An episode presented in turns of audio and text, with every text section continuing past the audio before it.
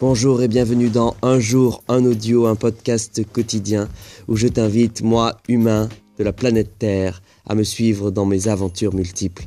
Allez, c'est parti.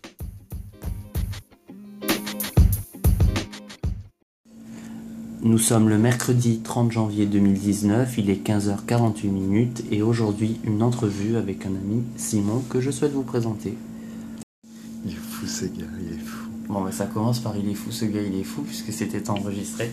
Je vais pas te demander si ça va bien parce qu'on s'est, on on on, déjà vu euh, aujourd'hui, mais euh, du coup, je t'ai proposé cette entrevue un peu euh, inopinément comme ça, et t'es un peu réticent à l'idée. Pourquoi ça te, qu'est-ce qui te stresse dans, dans l'idée de faire une entrevue Parce que je n'aime pas parler de moi. Oui, mais on n'est pas obligé de parler de soi dans une entrevue. Ah, on peut parler de ce que tu veux. D'accord, très bien. Parce que à la base, toi, tu es, euh, journaliste, n'est-ce pas? Oui, je suis journaliste. Donc, tu es plutôt de l'autre côté. De l'autre côté du micro, exactement. Et tu prends du plaisir à le faire ou pas? Oui, beaucoup.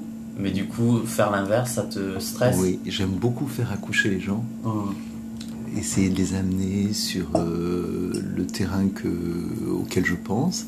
Et puis. Euh, puis qui, se, qui sortent des choses un peu inattendues. Mhm. Et euh, j'aime beaucoup ces surprises-là. Ensuite, les transcrire euh, à ma manière dans un article.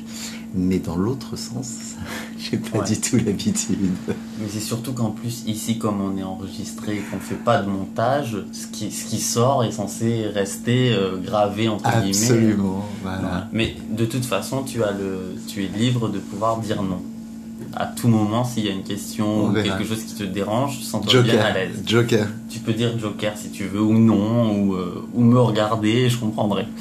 Euh, la première question toute simple, c'est si là tout de suite tu n'étais pas euh, avec moi dans cet espace qui est plutôt sympathique, en train de, de, faire cette entrevue, où est-ce que tu aimerais être? Dans un monde où tout est possible, bien sûr, où il n'y a pas de limite. Qu'est-ce que tu ferais, où tu serais, avec qui, pourquoi? Enfin, tu peux, dans l'idéal, qu'est-ce que tu ferais euh, Si c'est juste cet après-midi, ça, dépend le temps dont j'y dispose, mais j'aimerais bien, euh, si c'est pour une longue période, voyager, partir avec des amis, voir des, pays, des villes que je connais pas, rencontrer des gens. Notamment, as quel endroit que tu connais pas et qui te fait assez rêver ben, J'aimerais bien aller en Afrique noire. Hum. T'as jamais été Jamais. Jamais Jamais. comme j'adore euh, l'art africain,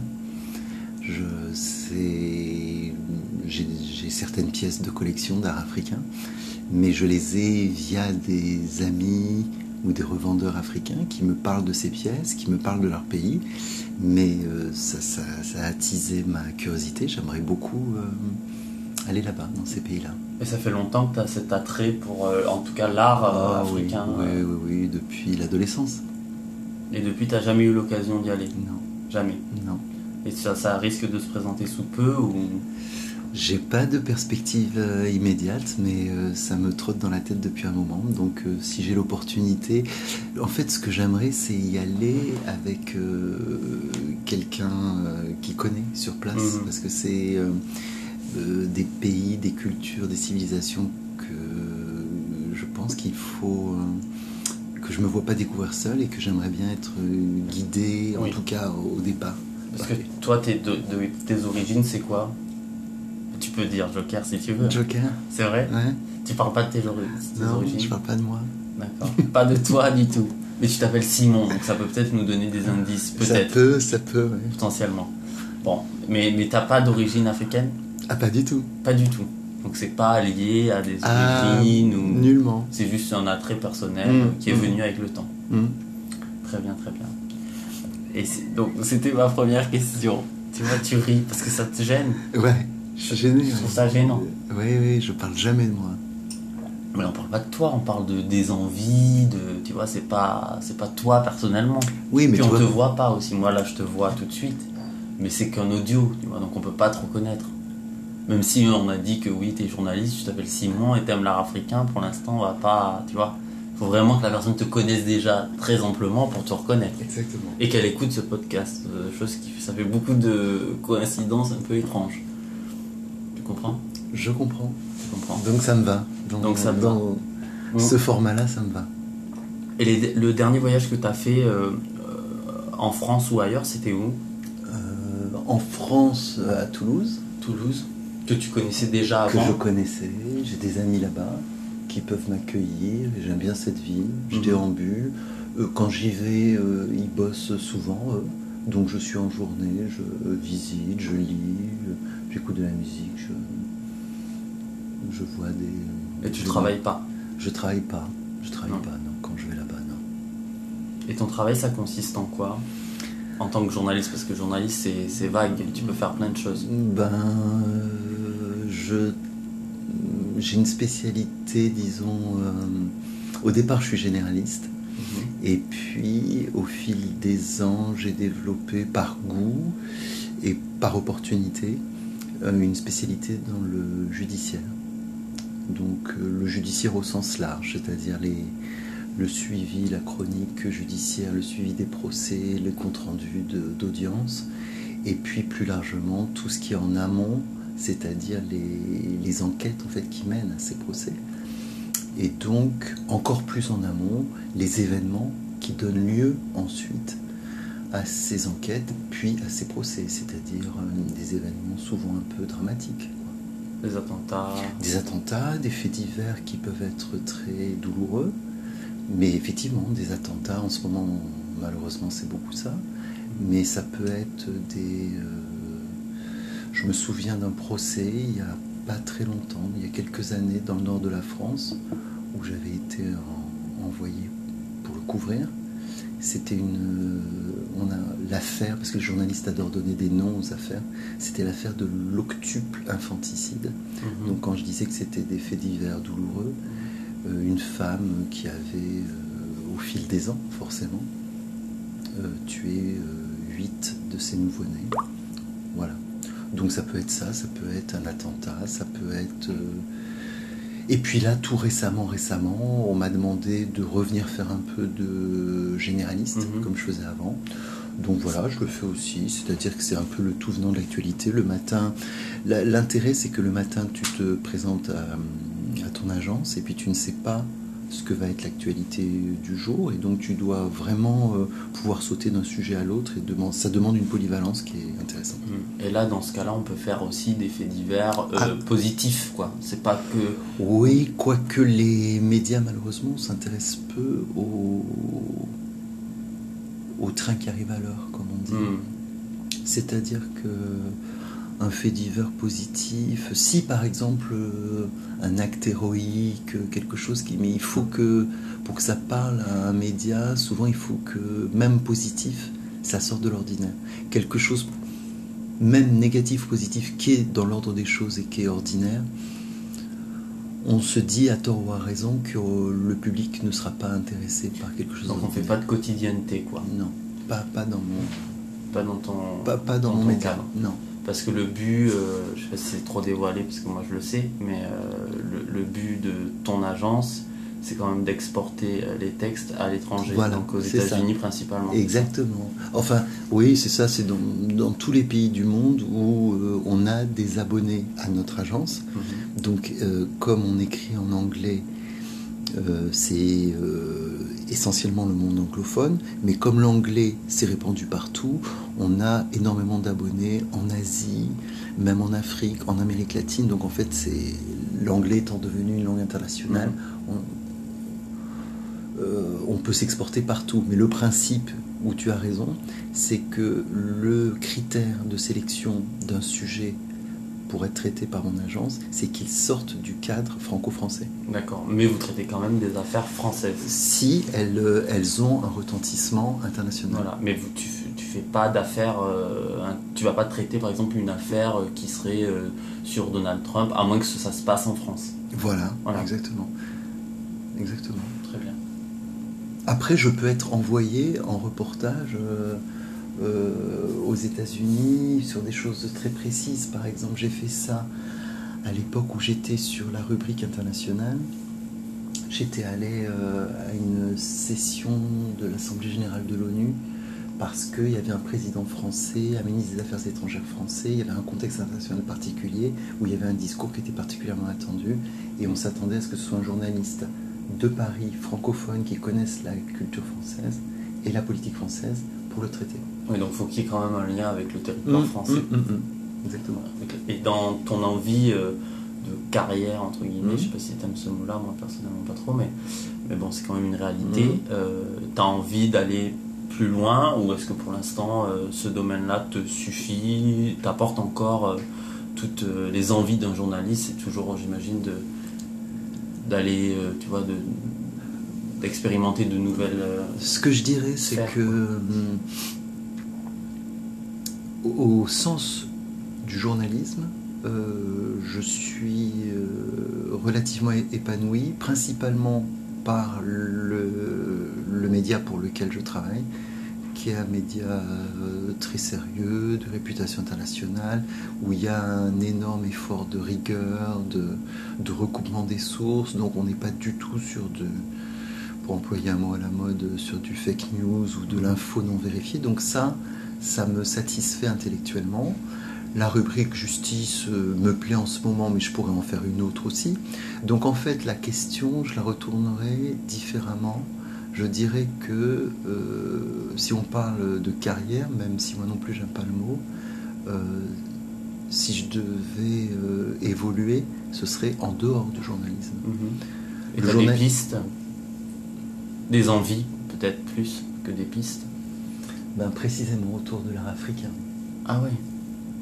Et ce serait dans quel ordre? Ce serait. euh, oh, mais ça, c'est un projet tellement euh, personnel, mais enfin bon. euh, ce serait par exemple ouvrir un lieu de.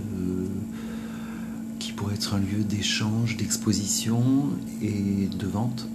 Il en existe Ah pas oui, ou ah, en si, si, si, existe- si, si, si, si, bien sûr, il en existe beaucoup. Il en existe beaucoup. Après, il faut choisir un, un lieu, et là, ça pourrait être dans un projet de vie où je quitterai Paris. D'accord.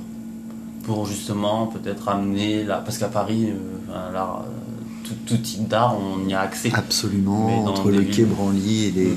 et les euh, galeries du quartier Saint-Germain, il y a- il y, a ce qu'il faut.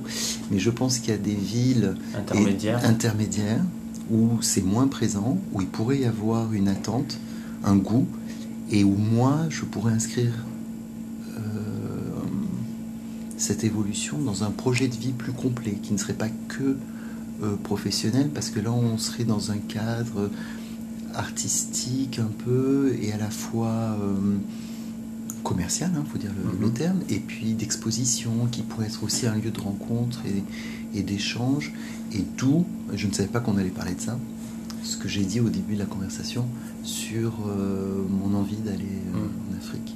Parce que je pense que le meilleur moyen de faire partager ça, c'est de connaître soi-même. euh, Ouais, ça, ça crée une légitimité. ah oui, parce que une légitimité. pas noir africain, Voilà, tu serais noir voilà. africain. Mais je pourrais m'entourer de de- de- d'associés, de, partenaires, de camarades qui seraient africains. Et tu arrêterais le journalisme. Oui, Tu serais capable d'arrêter le journalisme.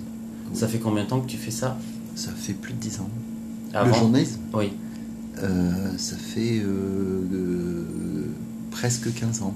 Donc en fait, c'était ma seule activité. Tu as, toujours fait ça ou avant tu faisais autre non, chose? Non, non, j'ai fait euh, mon bac, euh, la fac, ensuite une école de journalisme, et tout de suite après cette école de journalisme, après un passage par l'AFP, qui est donc l'agence France Presse qui est connue en France, j'ai atterri très vite dans cette agence internationale, et, euh, et j'y suis depuis.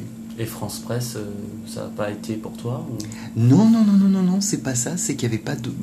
Des Au moment précis où j'y étais, j'ai peut-être manqué de patience, mais j'ai pas eu. euh, euh, Enfin, je veux dire, le, le- le contrat s'était très très bien passé. Quand le contrat c'était un contrat temporaire, puisque je sortais de l'école, et euh, il n'y avait pas tout de suite, tout de suite une opportunité. J'étais prêt à attendre, puisqu'à l'époque, euh, j'étais, euh, je quittais mes études, j'acceptais de ne pas avoir des revenus fixes. Et donc j'étais prêt à attendre qu'on refasse appel à moi, puisqu'il en était question. Et puis, il s'est passé une opportunité, comme souvent dans la vie, où cette autre agence qui a une implantation euh, en France m'a sollicité. J'ai passé des tests, un concours interne en plus de mon école de journalisme et qui a été concluant. Et là, le contrat, il s'est trouvé que c'était des contrats tout de suite longs et donc j'ai pas eu besoin ou j'ai pas eu l'opportunité de retourner à l'agence France Mm. Presse. Et comment, euh, comment ça se passe quand on est un jeune journaliste, bon, même si maintenant tu es Mhm. confirmé, mais euh, ce, genre de démarchage arrive souvent ou c'est un peu toi et ta chance euh, Non, non, mais c'est pas qu'un démarchage, c'est-à-dire que quand tu commences euh, dans le métier, euh, il faut que tu sois archi disponible et ouvert aux opportunités. Donc c'est à la fois euh, euh, Pigiste, euh, tout ça? Voilà, non. Alors j'ai jamais eu ce que ce qui n'existe plus aujourd'hui d'étape pigiste. J'ai toujours été en j'ai eu la chance d'être en statut salarié. Et quand j'ai quitté ce contrat à l'agence France Presse euh, et par euh, j'ai entendu parler parce que j'étais dans le milieu des agences de presse etc on me disait tiens euh, cette agence internationale cherche, donc c'est à la fois c'est pas vraiment une sollicitation ils sont pas venus me chercher j'en ai entendu parler je les ai appelés ils recherchaient ils m'ont relancé ils m'ont fait passer les tests ça a été concluant et j'y suis resté et- et tu penses, enfin je sais pas si tu es conscient de ça, mais à l'heure actuelle par exemple des jeunes qui sortent d'école Mhm. d'école C'est très de compliqué. c'est beaucoup plus C'est compliqué que très très compliqué. Ça, je, je le sais très bien parce que, en plus de mon activité journaliste pure, j'ai une activité syndicale Mhm. puisque je suis délégué syndical dans mon entreprise. Et, euh, et donc, avec mon syndicat, où je suis assez impliqué, je, je suis en contact avec toutes les nouvelles générations qui arrivent sur le marché du travail. Et c'est très compliqué. Ils ont de longues années de pigistes, précisément, de pige. Donc là, t'es- en gros, pour expliquer, parce que je pense que beaucoup de gens connaissent, mais pas forcément, pigiste, c'était payé euh, quand on t'achète un article. Ah, voilà. En fait, pour parler un peu crûment, tu es payé à la tâche. quoi. Mm. C'est-à-dire que tu peux soit solliciter l'entreprise de presse En proposant des. en proposant des articles, un sujet, un sujet. euh, mais en amont qu'il qu'il soit fait. En, en amont, tu dis voilà, j'ai cette idée de reportage, cette idée d'enquête, d'investigation. Euh, tu sollicites en général un, un organe de presse euh, que ça risque d'intéresser, et en général plusieurs organes de presse, tu tapes à plusieurs portes, et celui qui te dit oui, qui passe commande, en, est tenu, théoriquement, de le, de le Financer. payer, de le financer. Et euh, quel que soit le résultat. Donc c'est un peu un pari, et puis au bout d'un moment, Est-ce que c'est 50% avant et 50% lorsque tu délivres l'article tu sais non, je crois que malheureusement c'est tout à la fin. Ah ouais. Donc en fait, tu dois avancer les frais. C'est très difficile comme statut pigiste. Et euh, en fait, un, un- un bon pigiste, un pigiste qui arrive à en vivre, qui le fait par choix, j'en connais quelques-uns, parce que ce n'est pas du tout un statut subi dans leur cas. Ça crée une liberté aussi, Ça crée une liberté pour. C'est l'indépendance du qui- journalisme. absolument. Pour, pour rien au monde, il, il changerait ce statut pour un statut de salarié, où moi, par exemple, dans le statut que j'ai actuellement, je suis tenu, même si j'ai une grande souplesse, que j'arrive à travailler chez moi, euh, je suis tenu à une production quand même euh, d'articles. Il peut t'arriver de traiter des sujets que tu n'as pas envie de traiter. par. Absolument. Ah, ben ça c'est, euh, c'est-à-dire que si l'agence a un intérêt sur un sujet, par exemple sur ma rubrique justice, mais en général ça recoupe mes, mes centres d'intérêt. Et euh, Mais ça, ça, pourrait. ça pourrait. euh, Disons que sans dire un sujet qui m'intéresse pas, il y a des sujets qui m'intéressent moins, Moins, que d'autres, voilà. clairement. Mais que tu es obligé de faire parce que tu es salarié. Que, que je fais avec conscience parce que j'ai la conscience professionnelle et parce que très souvent, en fait, ce qui se passe, c'est qu'en travaillant un sujet, parce que j'ai la chance de pouvoir passer du temps sur les articles, ce qui se Mhm. perd beaucoup dans la profession. On demande, on demande d'écrire, d'écrire en télé, c'est Mhm. terrible. Et donc je peux approfondir, et en approfondissant un sujet pour lequel j'avais un intérêt moyen au départ, euh, je me retrouve à être très intéressé. Hmm.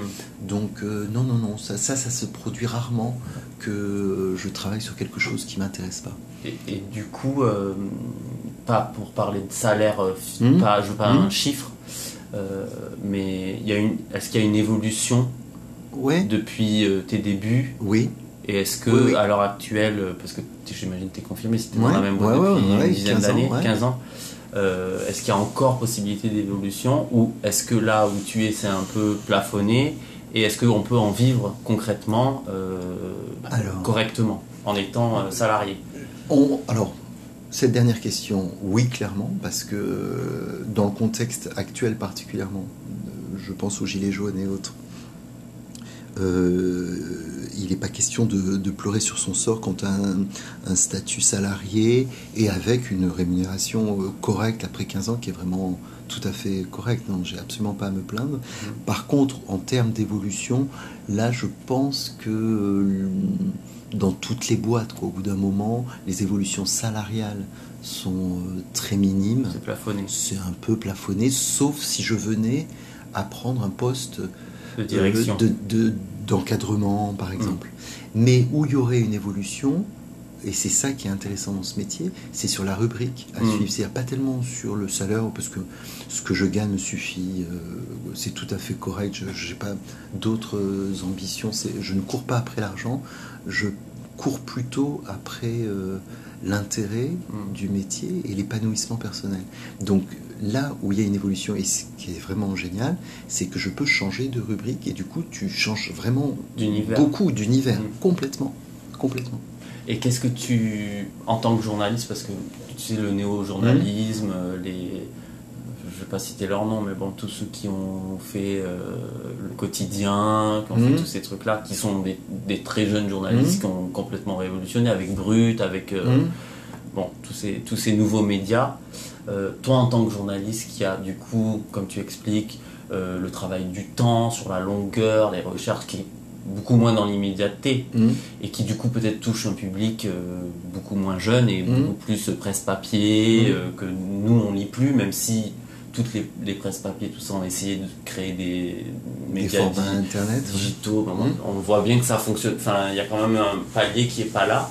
Euh, qu'est-ce que tu penses de ces, de ces néo-journalistes qui sont des journalistes euh, voilà, qu'on peut respecter ou pas, tout dépend de notre vision, mais qu'est-ce que tu penses de leur travail qui n'est qui, est pas comme le tien euh, Est-ce que tu penses qu'il a une nécessité dans le monde dans lequel on vit ou est-ce que tu penses au contraire qu'en fait c'est encore de la désinformation et que c'est dangereux pour le métier? Non, ce que, ce que je pense c'est que c'est pas tant le format qui, fait le journalisme que en fait la déontologie.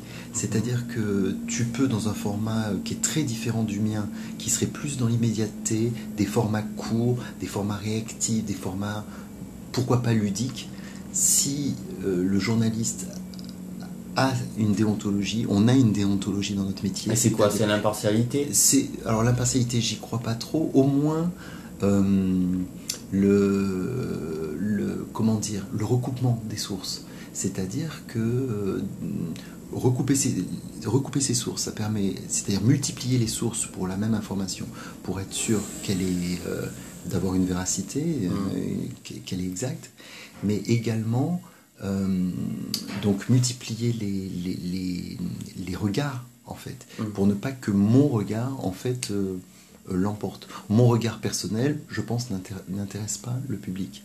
Mais du coup, quand tu fais par exemple, euh, ce qui est le cas de plusieurs médias, quand ils filment euh, les manifestations Gilets jaunes, tout ça, ils sont en live sur Facebook. Ah, ils font des commentaires en direct, mmh. tout ça. là, à ce moment-là, tu peux pas recouper les sources. Non. Il faudrait faire un débrief après, mais c'est pas, pas le cas. Mais là, là la source est elle-même euh, c'est le live, c'est-à-dire qu'en fait, il n'y a pas de prisme, c'est une info brute qui est mmh. donnée.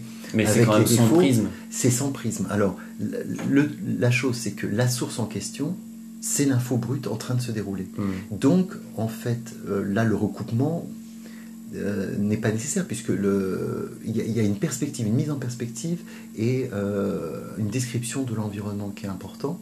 Mais le il n'y a, pas besoin. Euh, ce qui est en train de se passer, il y a les images qui le renvoient mm. immédiatement. Par contre, où le journaliste doit apporter sa plus-value, entre guillemets, même si j'aime pas trop ce, mot, c'est euh, la mise en perspective de ce qu'il voit. Par exemple, s'il est en train de filmer une manif des Gilets jaunes, euh, par exemple, une scène de violence qui est en train de se produire sur les Champs-Élysées, il faut absolument qu'il mette en perspective, si c'est le cas, pour dire que ce sont des événements par exemple périphériques ou en marge, ou peut-être il faut qu'il donne, il faut, donne contextualiser le tout pour ne pas Rester dans apporter un travers. C'est-à-dire que là, la source, c'est ce qui est en train de se passer, l'acte de violence. Mm-hmm. Donc, il est réel, il est en train de se passer, où il peut y avoir un travers, et est-ce que le recoupement là peut intervenir, mais sous la forme du travail du journaliste, de mise en perspective, c'est de dire attention, ça c'est euh, un épiphénomène de cette manifestation qui s'est globalement euh, déroulé dans le calme. Il y avait tant de Mm. personnes, il y avait tant de revendications. La violence en fait partie. Toujours remettre en perspective. Voilà, Voilà. ça c'est ce que peut apporter un journaliste. Et très bien. Et donc du coup, euh, la loi que je ne connais pas bien, mais que j'ai entendue, euh, qui était censée condamner les fake news, tout ça, Mm. justement, et c'est plus par rapport à des, des néo-journalistes, encore une fois, qui font de l'immédiateté, qui des fois font justement d'un acte. Euh, on reproche souvent ça à BFM TV qui sont dans le, le continu. Il y a des choses hilarantes, tu vois, par exemple, quand il y a une tempête de neige, la fille elle est postée de 6h du matin à 6h du soir, elle, elle dit des éléments il y a degré- 2 cm, de, deux secondes plus tard, elle dit il fait très froid. Bon. C'est le degré zéro. Et euh, oui, c'est le degré zéro, mais n'empêche que ça reste de l'ordre oui, du oui, journalisme. oui, oui, c'est c'est le degré zéro, mais pourquoi pas? On est plus de l'ordre de l'info pratique là. Ouais, que du journalisme. Et l'infopratique fait aussi Mm. partie, puisque les gens, les jours de grande tempête de neige, s'intéressent plus à ça qu'à tout le reste de l'actu. Mais du coup, cette loi qui était censée du coup condamner euh, tout ça, enfin moi je, je sais pas du tout ce qu'il y a Sur dans les cette fake news, tu parles Ouais. de la loi sur les fake news Tu la connais certainement mieux que moi. Ouais, un peu les, les- les grands, les grands principes. Et, et Nous- ça influence quoi en fait? Qu'est-ce qui Nous, ce qui nous a euh, euh, troublés, gênés dans cette loi, c'est la, la grande question qu'on posait, c'est qui décide qu'une information est une fake news On a bien vu Macron pendant la présidentielle. euh, quand il y avait eu ces leaks, les Macron leaks, Mhm. euh, à, à- à quel moment on décide Nous, ce qu'on pense, c'est au lecteur et à l'organe de presse de- de- d'expliquer. Le lecteur peut se faire son avis lui-même et l'organe de presse peut mettre en place toute sa batterie de garde-fous qu'il a habituellement pour checker, vérifier, Mm. voir. euh, bon, ce que nous on, on- on contestait et qu'on continue de contester, c'est le fait qu'un pouvoir politique, qui est donc juge et parti dans l'affaire en question, euh, puisse s'arroger le droit de dire que telle information est une fake news Et la punir. et la punir.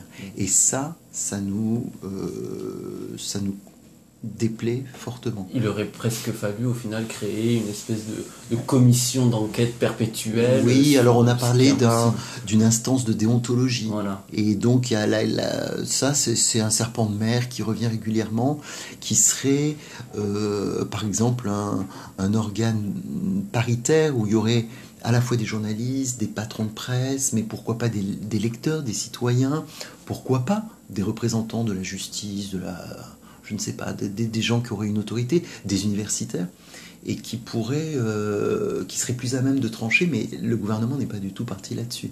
Il est plutôt parti sur une répression. euh, par exemple, un, organe de presse comme RT, je ne sais pas si tu as déjà entendu parler. Euh, RT, au départ, maintenant c'est connu sous RT, c'est une chaîne euh, d'infos qui est venue de Russie, mais qui émet en France et en français, et euh, qui a été taxée par euh, toute l'équipe Macron et puis par tous des, pans entiers de la société, euh, comme pro-russe, pro-Poutine, comme étant des, agents de la Russie en France qui sont là pour désinformer, et Macron s'est déchaîné contre eux, au point par exemple de refuser une accréditation à un journaliste qui est mm, tout à fait journaliste comme moi, et en amont, sans même savoir le reportage qu'il avait fait, a refusé une accréditation à l'Élysée sous prétexte qu'il appartenait à une chaîne RT, la chaîne qui s'appelle RT, Mhm. qui, euh, qui produit, selon lui, du fake news. Mais le gros problème que nous, on soulève, c'est qui décide que, qu'un organe de presse ou qu'une information est du fake news? Parce que sinon ça devient du to- to- Absolument, totalitarisme. c'est exactement ça. Donc euh, on ne sait pas bien, la loi a été votée, pour l'instant Ça a il y a pas n'a pas changé notre vie. On verra en période de campagne électorale parce que c'est surtout là qu'elle est censée. dangereux. Voilà. Mm.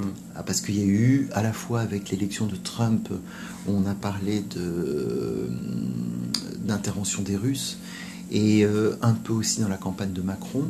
Et donc là, on ne voudrait pas qu'un pouvoir politique puisse décider que telle information, Ne parce qu'elle pas plaît pas au- Voilà. ouais. Parce que là, c'est la porte ouverte à, toutes les censures beaucoup. préalables. Mm. ouais. Eh bien, écoute, tu vois, finalement, on a parlé, ça, ça va, ça n'a pas été trop dur. Non, non, il suffit d'amorcer Bah la voilà, pompe, tu vois. Après, ça. je, pour, pas, pour parler de mon métier, ça va. Bah je- oui, je- voilà, c'est génial. C'est un sujet que. Et est-ce que pour finir, tu as, tu as quelque chose à, à rajouter que, que j'ai peut-être omis, euh, que ce soit sur l'art, sur ton métier, ou sur Oh, ta bah, vie ou- mais, mais bien sûr, il y a, il y a, il y a- qu'il y a une chose Mais que heureusement, heureusement que qu'on n'a pas en 10 minutes. euh, ça fait euh, 30 minutes Non. Oui. Waouh. Ah bon, je suis très bavard alors. Ah. Euh, non, euh, qui, qui, qui, qui me touche moi, c'est la musique. Oui, la musique qui n'a rien à voir avec euh, ni mon métier. Africaine ou pas? Pas du tout. Pas du tout. Pas du tout. Pas du tout, du tout. La musique est une partie essentielle de ma vie. Mais voilà, ce sera l'occasion d'un autre De podcast. faire un autre podcast un. En tout cas, je te remercie. Merci beaucoup. Merci Gauthier. Nous sommes le mardi 30 janvier 2019, il est 16h36 minutes et ceci signe la fin de cet audio. Merci et à demain.